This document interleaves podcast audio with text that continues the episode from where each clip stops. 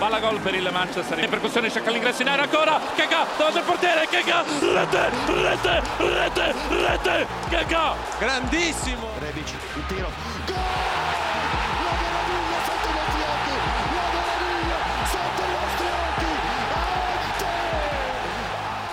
Sejam bem-vindos, milanistas, ao episódio 26 do Fala Diabo, o podcast da AC Milan Brasil. Eu sou o Rodrigo Moraes e tenho a honra de conversar nessa edição com o onipresente Bruno Dante. Fala, Bruno, tudo bem? Fala, galera, beleza? Vamos falar um pouquinho aí do que, que, do que, que tá rolando nesse mês de janeiro com o Milan, desde Copa Itália, Cautio Mercato, enfim, tem muita coisa pra gente falar, vamos que vamos. Hoje equipe reduzida, então completando a mesa grande, com distanciamento social, máscara e álcool gel à disposição para todos, o outro homem da voz imponente da equipe, Gabriel Queiroz. Fala, Gabriel. Fala, Rodrigo. Fala a todos que estão nos ouvindo. Vamos falar de Mila, né? Nunca foi tão bom falar de Mila como vencendo em 2020 e agora em 2021. De fato, dessa vez a gente tem que concordar. É como é bom depois de 10 anos ser milanista. Mas vamos aos tópicos, como o Bruno falou, hoje tem e tem assunto.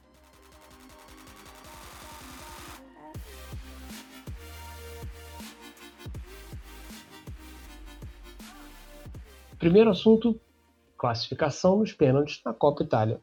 Após 120 minutos de um jogo complicado e azarado, com direito a três bolas na trave no gol do Torino, o Milan venceu o time Granata por 5 a 4 nos pênaltis, graças a uma defesa de Tataruzanu em pênalti mal cobrado por Rincon e Tchacanolo fez o último.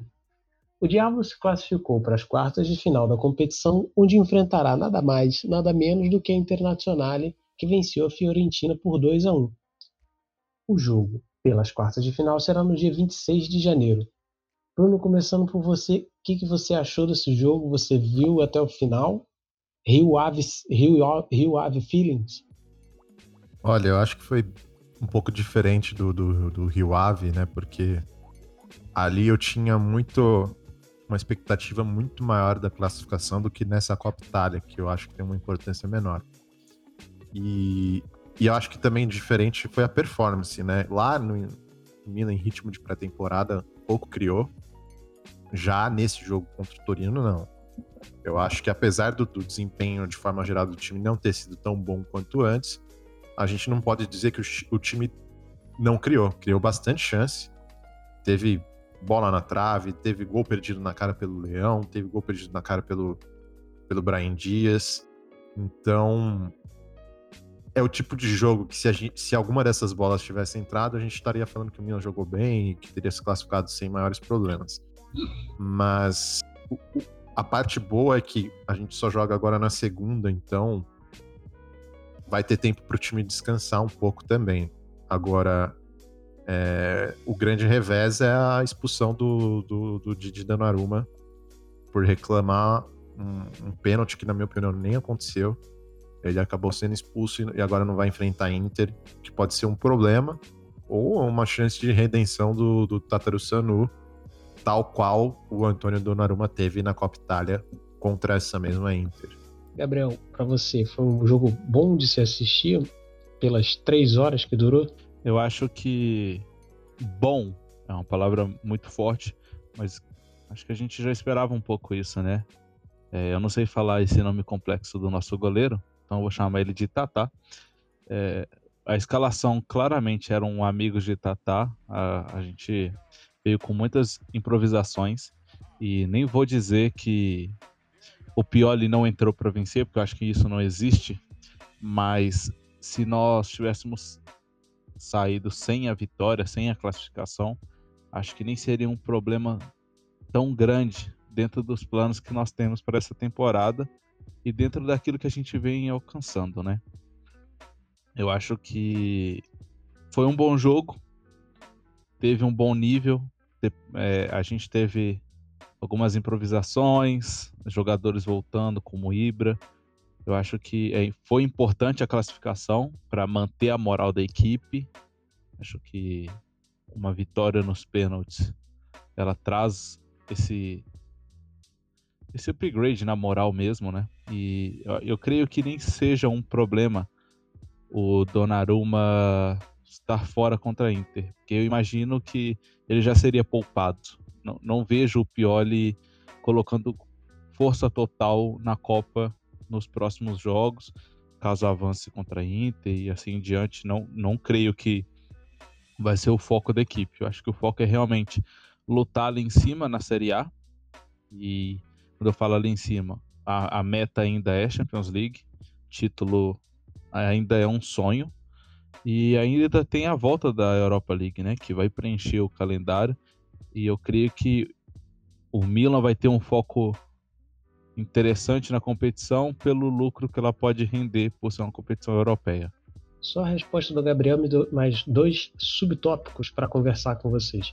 Porque jogar contra a Inter numa quarta de final da Copa Itália, para mim, é justificativa para força total, até porque é a Inter. Mesmo assim, mesmo que jogue com um time misto, e a gente não sabe muito bem o que é um time misto nesse Milan, passando da Inter pode enfrentar a Juventus. Vocês realmente acham que o Pioli não vai falar eu quero esse título de qualquer jeito? Vai levar, entra aí Colombo e dá seu jeito contra o Handanovic? É que tem uma questão importante que são prioridades, né? Que nem o Gabriel falou. É, uma competição europeia talvez seja mais prioridade do que a Copa Itália, né? Na hierarquia de, de prioridades, talvez essa essa seja a competição menos importante, mas é aquilo, né? Todo mundo, todo mundo entra para ganhar. Então, depende muito de como vai estar o calendário nas datas dos jogos, né? A gente tem que lembrar também, se eu não me engano, a, a partir da semifinal, a, os jogos são ida e volta. Então tem mais essa questão aí que pode envolver a gente talvez poupar jogadores, né? São é, duas partidas de ida e volta, primeiro dia 3 de fevereiro e a partida de volta dia 10 de fevereiro. É, então. Agora, os, os sinais bons para de repente poupar jogadores, eu diria que, que foi a atuação do Tonali e também a, a, atuação do Brian Dias, né? Eu acho que foi uma das melhores atuações do Tonali pelo Milan. Eu acho que é preciso ter bastante paciência com ele, que aos poucos ele vai se acostumar com, com esse posicionamento novo para ele. E o Brian Dias, eu acho que ele mostra que é uma alternativa viável na, na, na, na ponta direita. Eu acho que o Castilheiro vem tão mal que ele não deve ser considerado nem como segunda opção ali pela ponta direita. Eu acho que é, talvez seja a hora do, do Pioli começar a escalar o, o Brian Dias como, como ponta direita numa eventual ausência do, do nosso querido Shoemaker ou Salmakers, enfim, como vocês quiserem chamar. Eu pensei que você fosse falar que o, o Castilheiro não devia ser considerado nem gente. Poxa, tudo bem. Não, que isso. A gente tem que, tem que respeitar, porque o estilo dele é muito bravo por a gente não, não ter no time, né? E outra, ele fez o SUS embora, né? Então... Isso, é isso. Gratidão eterna. Eu acho que essa, essa parte é bem importante. Mas é isso que é engraçado, porque o Castilheiro chegou em um momento que ele era regular. Ele apresentava, não que ele em algum momento ele foi craque ou que ele foi extremamente influente para o jogo da equipe, porque acho que isso nunca aconteceu, mas ele era regular. Ele mantinha uma nota 6, 7. E agora ele não consegue alcançar isso, sabe? Ele não consegue auxiliar, às vezes, a progressão de ataque da equipe, matando jogada, errando passe, prendendo a bola. Então, assim, se, se o Milan tivesse um, um mercado em janeiro, né? Se o mundo não tivesse em dívidas, o sonho de todo milanista nesse momento era ter uma reposição para o Castilheiro, mas temos que ficar com ele até o final da temporada, vai que ele rende alguma coisa. E falando sobre Copa, eu eu não discordo que o Pioli deve colocar um bom time contra a Inter, e aí eu já penso o seguinte: caso passe, e esperamos que passe, que se classifique, uh, os jogos da semifinal vão se encaixar uh, entre equipes não tão fortes no campeonato até o momento, que é o Crotone, que é a partida contra o Milan no dia 5, então em, com a possível passagem para a semifinal, poderia poupar jogador contra o Crotone, e, e o jogo pós o jogo de volta da Juve caso a Juve e o Milan passe, né, para a semifinal, seria contra o Spezia, que ainda é uma equipe muito irregular, apesar de dar uns sustos em alguns times nas últimas rodadas. Você falou num ponto importante. Foram dois, foram quatro tempos, né? Mas na verdade a gente viu dois jogos bem distintos no primeiro tempo, com o Castilheiro em campo, com o Ibra em campo a 10% do potencial dele. E no segundo tempo houve as alterações. Entraram o Roger, deslocaram o, o Rafael Leão para o ataque. Você para o comando do ataque. Você não sei se vocês conseguiram ver, mas foram pareciam times completamente diversos, Bruno. É, eu acho que muito disso passa pelo que o Gabriel falou do Castilheiro. Ele, ele, ele, é muito importante na fase defensiva porque ele é um, ele é um jogador que, que se entrega bastante em campo. Ele tem, ele tem uma boa noção de posicionamento também. Mas o grande problema é, é que a jogada, quando chegava nele, não estava tendo progressão. É mais ou menos o que tem acontecido com o Haug também. Ele tem tido dificuldade de, de fazer com que o time é, progrida né, no, no, no, no, ataque. Porque se você for notar, muitos passes que vão para o Castilheiro, ele acaba tentando é, driblar, mas sem sucesso, ele não dribla para frente, então ele sempre acaba recuando, é, volta para o lateral e a jogada recomeça. Então ele tem criado muito pouco, então esse que eu acho que foi a grande diferença. Apesar do Brian Dias ter muita dificuldade na questão física, na parte técnica ele se sobressai. E, e, eu acho que também no segundo tempo, acho que uma das principais mudanças foi a entrada do, do, do, do. Então, isso faz com que o time mude completamente de chave com, com ele entrando em campo. E também mudou um pouco o posicionamento, porque o Brian Dias, apesar de ser o ponta-direita, ele, ele, ele permitiu muito o avanço do, do, do Dalot pela direita. Então ele não estava na, colado na lateral, ele estava bem central até para um ponta direita. Então acho que isso tudo fez com que o Milan tivesse até um, uma presença maior no ataque, com, com, a, com a lateral direita subindo mais. E, e, isso acabou com que o time tivesse um pouco mais de volume de jogo. E também o fato do Ibra estar tá voltando agora, então, se ele já é lento pela idade normalmente, depois de quase dois meses fora aí, a lentidão é, é só maior. Mas é, é interessante que o Bruno falou uma coisa e o Rodrigo trouxe um assunto que faz a gente repensar um pouco do elenco do Milan e a gente não comenta tanto sobre a polivalência que esse elenco tem. Pô, você tem o, o Brahim que ele pode ser deslocado para as pontas e pode jogar centralizado. É o mesmo caso do, do Hakan.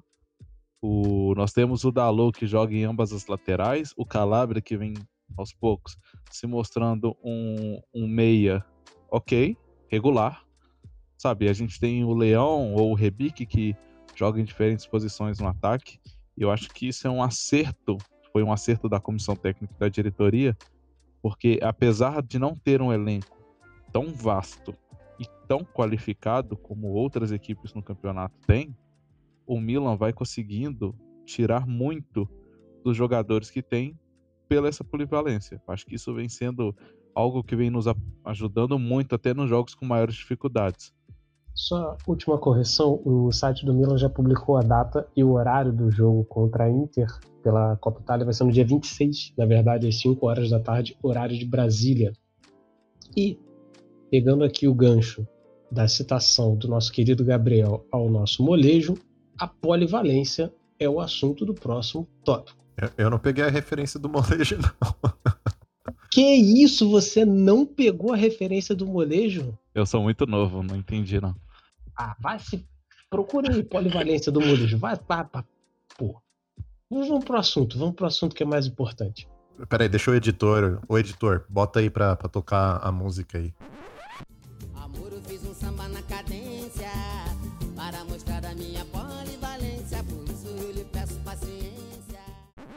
Quando as lesões e o Covid-19 exigiram um pouco de criatividade, o técnico Stefano Pioli respondeu à altura e improvisou o recém-chegado lateral direito francês Pierre Calulu na zaga ao lado de Romagnoli e obteve como resposta as boas atuações do camisa 20. Ainda, Pioli resgatou uma ideia testada pelo ex Jean Paulo e colocou o lateral direito David Calabria para atuar como volante no lugar do suspenso Tonali e do lesionado Benasser Benasser de vez em quando. Novamente vimos boas atuações do italiano, que já vinha se consolidando como titular em sua posição original, com uma boa subida de produção em relação à temporada passada. São duas boas surpresas o Calulu e o Calabria chegaram na hora certa ou vocês já tinham também alguma esperança de que o, o, o Pioli tinha que tirar alguma coisa da cartola para botar esse continuar esse time no caminho vencedor, Gabriel? Então, eu, eu ainda acho que o Pioli tá tirando muita coisa da cartola. Mas quando a gente fala do, do Calulu, eu não imaginava, eu até cheguei a comentar isso em outros momentos, que eu não imaginava que ele era tão bom defensor como ele vem se mostrando. Porque, primeiro, que era muito difícil encontrar qualquer jogo para ver do Calulu, porque ele tinha jogado mais a, a Champions League para a equipe júnior.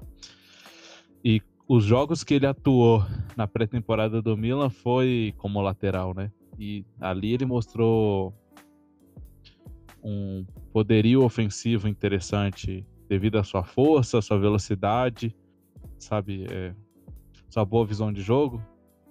Cruza muito bem. Não, não costuma errar tanto passe, mas o que ele vem fazendo na defesa é muito interessante. E, claro, peca ainda é muito novo, vai errar, comete erros defensivos, mas assim, já tivemos piores, né? Vamos, vamos falar a verdade. Já tivemos piores que não tinha prospecção de crescimento. O Calulu, pelo menos, é novo e cada dia surpreende mais. Pois é, eu. Eu sinto que. Fala, fala, Bruno, fala. Vai lá, vai lá. Não, eu sinto que ele tava fazendo uma referência ao nosso auxiliar técnico Daniel Bonera. que saudades do, do Bonera atuando ali pela, pela nossa zaga e eventualmente pela, pela lateral direita também. Eventualmente é. entregando a soca. Não, e se a gente também trazer, tem o abate, né? Não, não fala mal do não, abate, não. não. O abate é o meu jogador ruim de estimação. Então, não vamos falar mal dele aqui, porque ele é o jogador ruim que eu adoro amar. É isso. Pô, Mas... toda, janta, toda janta que tem do Ibra, o abate tá lá, cara. Mas então, sobre, sobre a dupla aí dos dois laterais que também jogam em outras posições, uh, sobre o Calulu, é, eu acho que é muito dele, dele se adaptar à zaga quando ele joga a zaga, porque eu vejo eu vejo que ele, ele tem essa coisa de lateral ainda, de perseguir por muito tempo. É, ele acaba como zagueiro, você não pode fazer tanta uma perseguição tão, tão longa quanto ele faz, assim. Às vezes ele acaba saindo um pouco de posição. Mas você vê que ele tem um, um bom senso de, de, de, antecipação, ele, ele é um cara que fica bem ligado, mas é, é muito cedo pra gente falar qualquer coisa, porque um time que tá numa fase boa, qualquer jogador se encaixa bem, né? Então acho que é preciso paciência tanto para quem joga mal quanto para quem joga bem. Então acho que quanto Caludu é isso. Agora, quanto ao Calabria, eu acho que ele, diversos momentos, ele, ele apresentou que ele tinha qualidade, mas ele sempre foi muito instável, inclusive emocionalmente. Então a gente via que quando ele tinha uma sequência de, de partidas ruins, ele parecia sentir muito isso. E eu acho que esse, esse fato dele estar tá com uma titularidade, uma regularidade, com uma confiança, então acho que isso entra muito do, do entorno do, do momento do time, isso fez com que ele, ele ganhasse é, potencial, né? E até completando o que você falou, Bruno, é, a gente tem que entender também, cara, o Calabria, pô, ele assumiu a disputa pela lateral num momento terrível do Milan. Terrível, terrível. E outra, não é todo jogador que é um Donnarumma da vida que nasce com um senso de liderança, uma capacidade de se, re, de se reerguer, sabe? É, Calabria, ele, ele era instável emocionalmente e a gente vê que agora, no momento que ele tá confiante, ele tá conseguindo trazer o melhor futebol dele. E, cara, 24 anos, sabe? Ainda tem muito pela frente. Então, os momentos ruins fazem parte de um jogador jovem e de um jogador que tinha problema de confiança. E eu acho que isso é uma coisa muito interessante que o Pioli trouxe para a equipe, que ele conseguiu trazer confiança para muitos jogadores, Calabria é um exemplo e, e deu um salto. Eu hoje em dia eu eu não penso em outro lateral direito no momento a não ser o Calabria, porque ele realmente vive um grande momento, sabe? Ele ele joga pela equipe, ele faz o simples. Então, então a gente não tem o que reclamar da, da nossa lateral direita. E ele é o líder de, de desarmes da Série A, né? Então, isso é bem importante, assim. Teve, teve É. muitos jogos onde os pontas esquerdas ali tiveram dificuldade contra ele. E, e aí vai até num- uma boa visão que o Pioli teve de dar menos deveres e obrigações ofensivas ao Calabria para potencializar esse, essa qualidade defensiva que ele tem, sabe? Tanto que você vê que pelo lado direito ele constrói menos. Ele aproxima, ele dá apoio, mas ele não costuma chegar ah, à linha de fundo com frequência. Normalmente quem faz isso é o ponta que joga ali. Tanto que, teoricamente, os pontas que jogam pela direita são aqueles que deveriam ter mais capacidade criativa, né? Apesar Pois gente é. ter falado do, do Castilheiro, mas querendo ou não, em tese, o Castilheiro ele é esse, esse tipo de jogador, né? De, de conseguir criar uma jogada sozinho. Exatamente. O Calabria acaba ficando muito mais na base da jogada para fazer com que o time chega no, chegue no, no terço final do que ele estar no terço final, né? Então, ele, na, na- na fase ofensiva, ele é mais importante na construção da jogada em si do que na conclusão dela. Então, tanto é que a gente não vai ver grandes números de assistência dele. O mais bizarro pra mim é porque, assim, em, época de, de Covid dinheiro curto e tal, é muito perigoso para qualquer atleta da base do Milan subir e jogar uma temporada mal, duas temporadas mal, porque ele, logicamente, vai ser o próximo Cutrone. Vai chegar bem, vai jogar uma temporada meia-boca, e depois o Maldini vai conseguir negociar ele a transferência dele para algum lugar que é 100% lucro, como exatamente fez o Cutrone, que ajudou o nosso balanço contábil. E aqui um abraço para o nosso contabilista, contador e apaixonado por números, o João, que para salvar a equipe, o, o bolso da equipe no final de uma temporada apertada. Eu realmente achei que o Calabria fosse ser esse alvo e aparentemente não será ele que vai salvar os nossos cofres, não é? É, eu jurava que, que, ia, que ele ia ser vendido, eu tinha certeza, porque na época, até o Conte, antes da operação, ele estava sendo titular e tudo indicava que o Milan ia acabar se desfazendo do Calabria por ser, justamente como você falou, da base, e aí ele ia acabar gerando um plus valenza maior. Mas no fim, ele, tal qual o Pioli, eu acho que é, o- é o que ninguém esperava, é o que todo mundo dava como fora do clube, e de repente foram indo, indo, indo e iu, né? Como diria o outro aí, né? E acabou é, pregando uma sequência de, de bons resultados, de boas atuações e, e ficou. E hoje, quem, quem é carta fora do baralho é o, é o Conte, né? Que logo menos a gente vai falar do Cautio Mercato aí, a gente entra nessa, nessa história também. Gabriel, você tem mais alguma declaração de amor a fazer ao Calabria ou eu posso pegar esse gancho? Não, pode continuar, pô. Não, a gente tem que elogiar enquanto tá bem, né? Quando jogar mal, a gente taca pedra. Todas. Ainda tô meio puto que vocês não pegaram a referência do bolejo, mas vamos pegar esse gancho do Bruno maravilhoso e falar sobre Caute Mercato.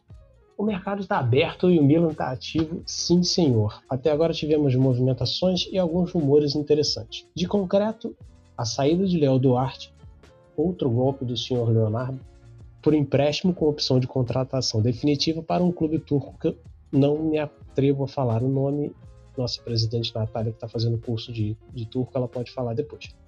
Como Fala só falou também. Istambul. Istambul. Ah, é, é, isso aí, isso aí, isso aí. André Conte, lateral direito, pode ir para a Fiorentina ou para o Parma, que também pode ser o destino para Matteo Musacchio, o zagueiro que se recuperou de lesão e jogou na última partida contra o Torino. Chegadas. São ditos os nomes de Mohamed Simakan, zagueiro do Strasbourg, que agora está lesionado e vai ficar fora de ação por pelo menos um mês. Meite, volante, meia central do Torino, atacante Leonardo Pavoletti.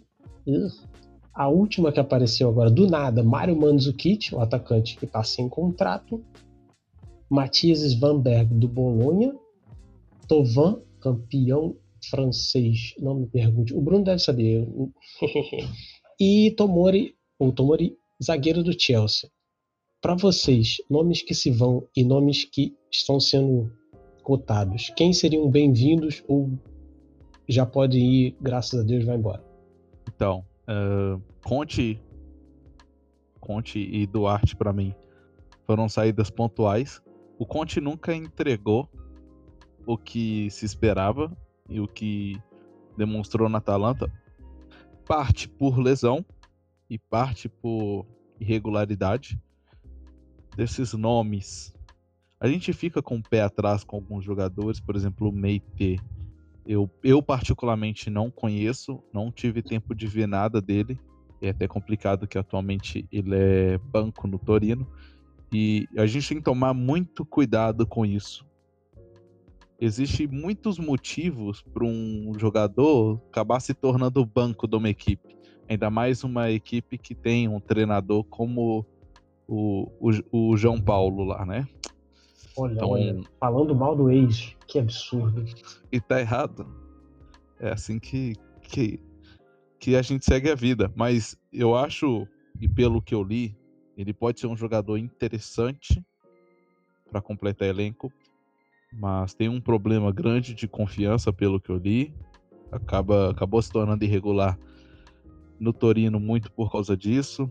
Alguns disseram que é algo semelhante a Bakayoko em características físicas e em atuação. E eu acho que seria interessante alguém com, com essas características no nosso meio de campo. Simacan é a esperança e o sonho de todo milanista nesse momento. Acho que a gente precisa sim de um zagueiro, ainda mais um zagueiro jovem que já demonstra um bom nível. Dos outros nomes, a gente tem o, o Svanberg, que se não me engano, ele fez gol no Milan na temporada passada. E eu me, eu me lembro da partida que ele fez contra o Milan. E ele foi assim, o homem de desequilíbrio da equipe. Acho que seria interessante caso surja essa oportunidade de, de negócio. Pavoletti e o Talvin eu não conheço muito, nunca, nunca parei para assistir, mas o Tomori eu falo que eu sou, sou fã. Eu acho um bom jogador, ainda não mostrou muito, né? Mas é complicado também mostrar com um, um Chelsea irregular. Mas é um bom jogador, tem um bom nível, apresentou bom nível em alguns empréstimos que teve, ainda é muito jovem. Então aí eu não sei como seria esse negócio, se o Chelsea realmente ofereceria um jogador desse a não ser empréstimo seco. E, e eu Queria comentar sobre o Mandzukic que, poxa, se esse negócio firmar, eu falo para você é, que teremos alguém para jogar na ponta direita que não seja o Castilheiro, né? Porque a nossa pulga loira já não mostra bom nível já faz um bom tempo. Bruno, antes de você entrar na conversa, deixa eu corrigir a informação. Florian Tovan, ponta direito, atualmente no Olympique de Marseille, com contrato até dia 30 de junho desse mês. Desse ano, né? Exatamente o que eu falei. Você, o apresentador, é um idiota. é, vamos lá. É, tem muitos nomes, como todo o Couch Mercato. Eu acho que, que a galera fica cobrando muita atuação da, da diretoria do Milan. Parece que tá tudo parado, por, pra gente não tá vendo concretização dos negócios, mas é, é complicado, né? Milan acabou de vir de 190 milhões negativos no último balanço, apesar de ter tido redução de salário, redução em compra de jogadores. O grande problema do Milan se chama Máximo Mirabelli e também o nosso antigo Fassone, né? Então, nosso antigo CEO. Então, esses dois é, provocaram um grande rombo no, no Milan que prejudica todas as atuações do mercado, né? Dito isso, é, em relação ao Meite, eu acho que ele pode vir para acrescentar como um reserva inicialmente do, do, do, do, do QC, como um, um, meia que, que, que é bom no embate físico, que consegue ganhar disputas. É, ele, que nem o Gabriel citou, ele, ele lembra um pouco o, o Bakayoko jogando mesmo. É, eu não sei exatamente o porquê dele estar tá na reserva do Torino, mas eu, eu vi um pessoal no Twitter comentando que ele já tinha pedido para sair, ele estava insatisfeito no clube, parece que fez um pouco de corpo mole. Então, só quem acompanha de, no dia a dia pode saber dizer. Agora, do Tovan, eu, eu não acredito que, que vai surgir algum negócio nessa janela. Eu imagino que vão segurar o, o, freio antes de fazer essa contratação, porque o salário dele não é dos mais baixos. Então eu acho que estão aguardando de repente uma classificação para Champions para conseguir ter mais recursos e trazer ele de graça em, em junho. Uh, sobre as saídas, eu acho que magnífico ter encontrado o Istambul para o Léo Duarte, porque eu não consigo imaginar quem conseguiria vender um, um jogador que sequer está atuando e quando atuou não mostrou grande coisa, mas é, é um empréstimo com opção de compra, eu acho, né? Não sei, se, não sei ao certo se tem opção de compra, mas eu acho que sim. Sim, tem sim, tem publicado no site oficial do Milan com, com opção de contratação definitiva. É, então, que é ótimo. E o Conte também parece que uma das fórmulas seria obrigação de compra, mas esse negócio ainda não, não foi concretizado, né? Então vamos aguardar os próximos dias. E do, do Tomori, eu acho que aí eu deixo para o Gabriel falar, porque eu realmente não, não, não conheço o Tomori, não sei como ele joga. E o Simacan, eu acho que realmente é o que ele falou, seria o nome perfeito para inclusive ser um, um reserva imediato do, do Kayer no, no começo e um prospecto de jogador titular para o futuro. Porém, surgiu essas especulações de, de, de ele estar tá inventando uma lesão, mas depois o próprio Strasbourg confirmou que ele passaria por uma artroscopia, falaram de um mês fora, falaram de dois meses fora, e agora a última notícia saiu foi que os, cor os corpos médicos dos clubes iam se falar para ver a condição, a condição médica dele de fato, para ver se ele poderia vir já de imediato para o Milan ou não. Problema é que o Milan precisa de um zagueiro que venha jogar e faltando três, quatro, é, quatro cinco meses aí, acho que de, de, de temporada, ter alguém um ou dois meses fora não seria uma boa, né? É, o problema é que aí tem, tem isso, né, Bruno? A gente precisa de alguém para jogar, mas a gente pode perder uma oportunidade de ter um jogador muito bom. Então acho que esse é o dilema que deve estar tá passando a cabeça da diretoria nesse momento. Mas se você está preocupado com o zagueiro para jogar, não se preocupa, cara, que o seu ídolo voltou. O Musakio voltou a atuar pelo Milan. Meu grande ídolo. E esse daí eu acho que não sai por uma questão muito importante chamada dinheiro, né? Porque o Musakio tem um, um, um, salário de 2 milhões de euros por temporada, lá daquela dupla Fassobelli que, que fechou esse contrato com ele. Mas que ele... demônios, hoje é dia de falar mal do ex, gente. Ah, mas eu quero. No, eu, a gente só tá falando bem das coisas, eu quero falar mal de alguma coisa hoje. É, mas o Musakio falou que não quer sair, né? Que quer ir até o final do contrato. Exato, ele não vai arrumar um, um, um, contrato tão bom quanto esse agora nessa fase da carreira. Então, são seis meses aí para conseguir uma graninha, continuar andando na, na, Lamborghini dele lá, ou seja lá que carro ele tem. O apresentador pode pesquisar essa informação para você. Deixa eu só completar a informação. Importante: o Caute Mercado abriu dia 4 de janeiro e fecha dia 1 de fevereiro deste ano. Dessa vez eu falei certo. É, eu tô, tô, tô, até vendo o Instagram dele aqui pra ver se eu vejo o carro, mas eu não, não achei não. Mas o Castilheiro eu sei que tem uma Lamborghini que eu já vi. Olha, olha, rapaz, estoque. Verdade. Meu Deus do céu. Estoque é de putz, meu. Tá bom, tá bom, tá bom. Desses nomes todos, eu conheço três, né? Porque, logicamente. E o Manzukic. Eu acho que o Manzukic, assim, por mais que seja um, um jovem garoto, primeiro que é mais novo que eu, Segundo, porque é, quem tem um, um, líder de 39 anos não pode falar muita coisa. Ele se encaixaria no que o, do que foi prometido, que eles são jogadores mais experientes para acompanharem os jogadores mais jovens. O Milan tem a média de idade mais baixa da Série A, quiçá dos cinco primeiros campeonatos dos cinco mais importantes campeonatos na Europa. Então, não doeria trazer alguém que saiba o que fazer, já tenha mais títulos, né? Convenhamos que ele jogou na, na Juventus, ele tem quem joga na Juventus tem 700 títulos garantidos. Mas não é um nome que me, me anima. Quanto aos zagueiros, eu confio em vocês e tenho certeza que qualquer coisa é melhor que o Musakio. E se ficar ruim, a gente tem o Bonera e o Pioli. O Pioli era um ótimo zagueiro na época que jogava.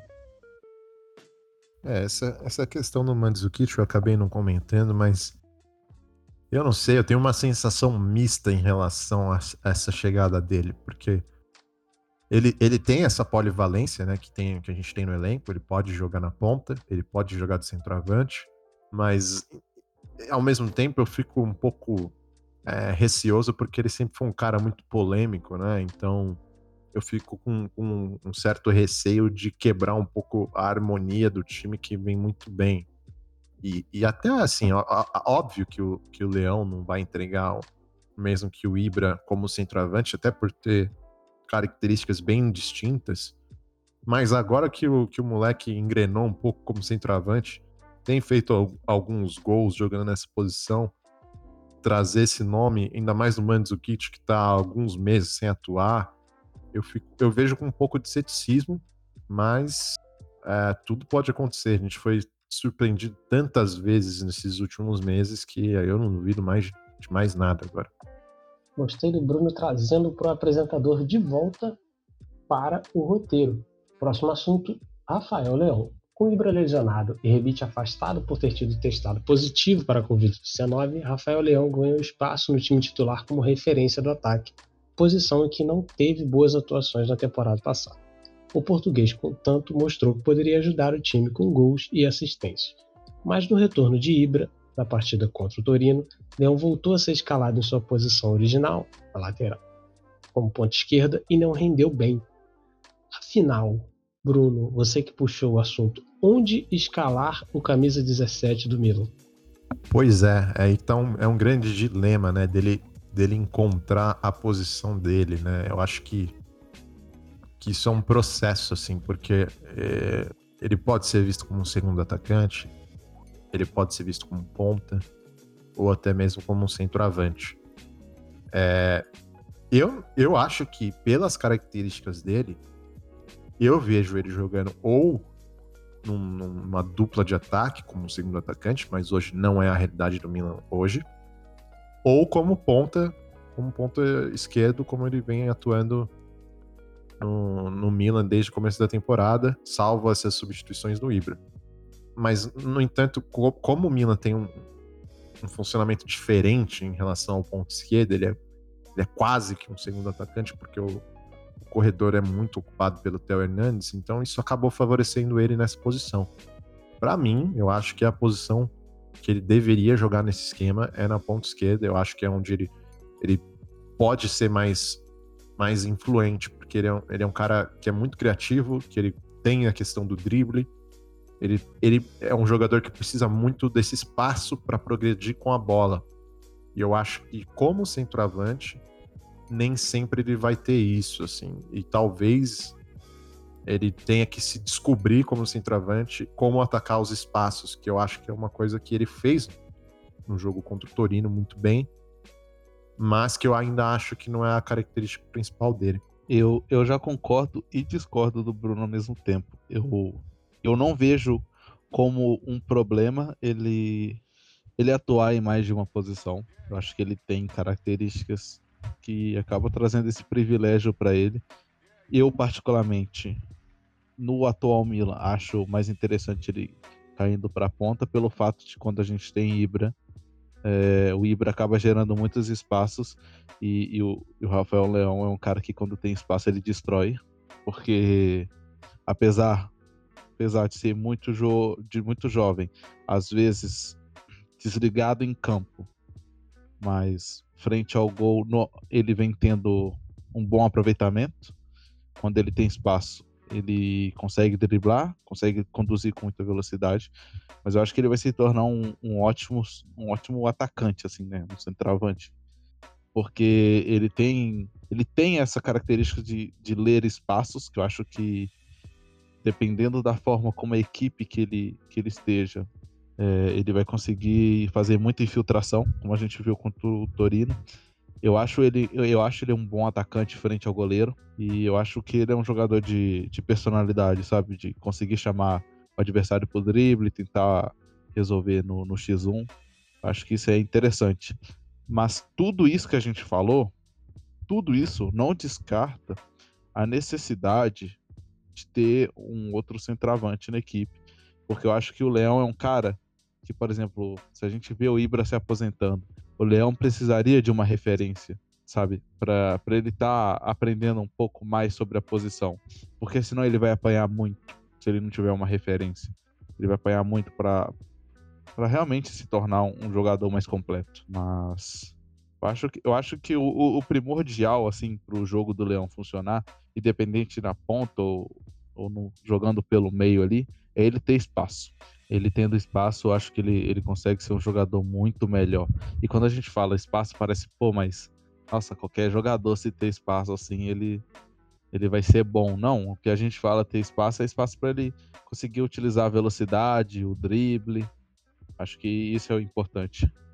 Exatamente. É, só para ficar claro, eu, quando, eu, quando eu disse dele encontrar os espaços, é sendo como, como centroavante, né? Ele realmente tem essa característica de saber fazer muito, muitas boas rotas, né? Ele sempre encontra bons espaços, mas talvez é ele achar esse espaço como centroavante. Agora, se eu, se eu tô entendendo muito bem o que o Gabriel tá falando, é, é precisa ter um cara mais, mais experiente ali para dar uns tapas na orelha do, do Rafael no Leão no treino ali, pra ele acordar se ligar um pouquinho mais no jogo, né? Em jogo também, né? Porque convenhamos que ele. É, tudo bem, ele tem feito os gols, tem feito, fez o gol mais rápido de todas as cinco ligas mais importantes da, da Europa, mas ele de vez em quando some no meio do jogo. Simplesmente some, como aconteceu quando foi jogado para a ponta esquerda contra o Torino. E, e, não é uma questão física. Eu vi algum, uma galera no, no Twitter comentando que talvez ele cansa muito. Mas eu não acho que é isso, não. Eu acho que é mais mental, é mais uma questão de concentração. Sim, e a gente cansa muito, gente. Jogo menos 4 ontem, o desgraçado foi o único que saiu sem um suor. Tem uma raiva, todo mundo com a bica. Sai o Rafael Leão tranquilão com aquele sorriso dele e sem uma gota. Pois é, e, e não é falta de, de, físico, não, porque ele corre, ele, ele é rápido, ele aguenta correr. É, no jogo que ele jogou como ponta direita com Milan com um a menos, eu não lembro agora contra quem foi, ele correu que pra caralho no jogo lá, marcou e tal, e de repente no outro jogo ele tá mais desligado, ele tem essa, essa alternância, assim. É, eu acho, eu, eu tenho certeza que não é físico, porque a gente já viu até comentários do próprio Ibra falando que o Leão, ele, ele é um privilegiado fisicamente, que comparado ao Ibra mais novo, né, o Ibra falou que não tinha essa disposição física que o Leão tem. Eu acho que é realmente uma questão mental, mas eu, eu acho que isso não faz dele um jogador ruim como muitos pintam em alguns momentos. Eu, eu realmente acho que se espera mais dele, porque ele, alguns momentos do jogo, ele demonstra muito futebol. A gente viu, por exemplo, contra o Sassuolo, que ele jogou muito. Em outras partidas, a gente vê ele é, no início, no primeiro tempo, principalmente, assim, jogando muito, é, fazendo muita jogada criativa, né? Indo para cima do adversário, tentando finalização, tentando assistência. É, só que no segundo tempo vem acontecendo dele ter esses, essas desligadas. Até o próprio Pioli já comentou disso, mas disse que ele melhorou muito. É, eu, eu entendo o incômodo com isso, sabe? Mas eu, eu não vejo como um problema que fala, putz, não serve. Não, não consigo. E eu nem, nem tô dizendo que qualquer uma pessoa desse, desse podcast fez, mas é que eu vejo uma parte da torcida, às vezes, massacrando um jogador por esperar um nível de intensidade que, que talvez nem exista e talvez nem seja da característica do cara, sabe? Acho que a gente tem que entender que tem limitações. Eu realmente espero que ele consiga ser um, um jogador mais presente durante toda a partida, sabe? Porque em alguns momentos parece que ele está realmente desinteressado com a partida. E isso é realmente irritante. Acho que isso cansa Só que.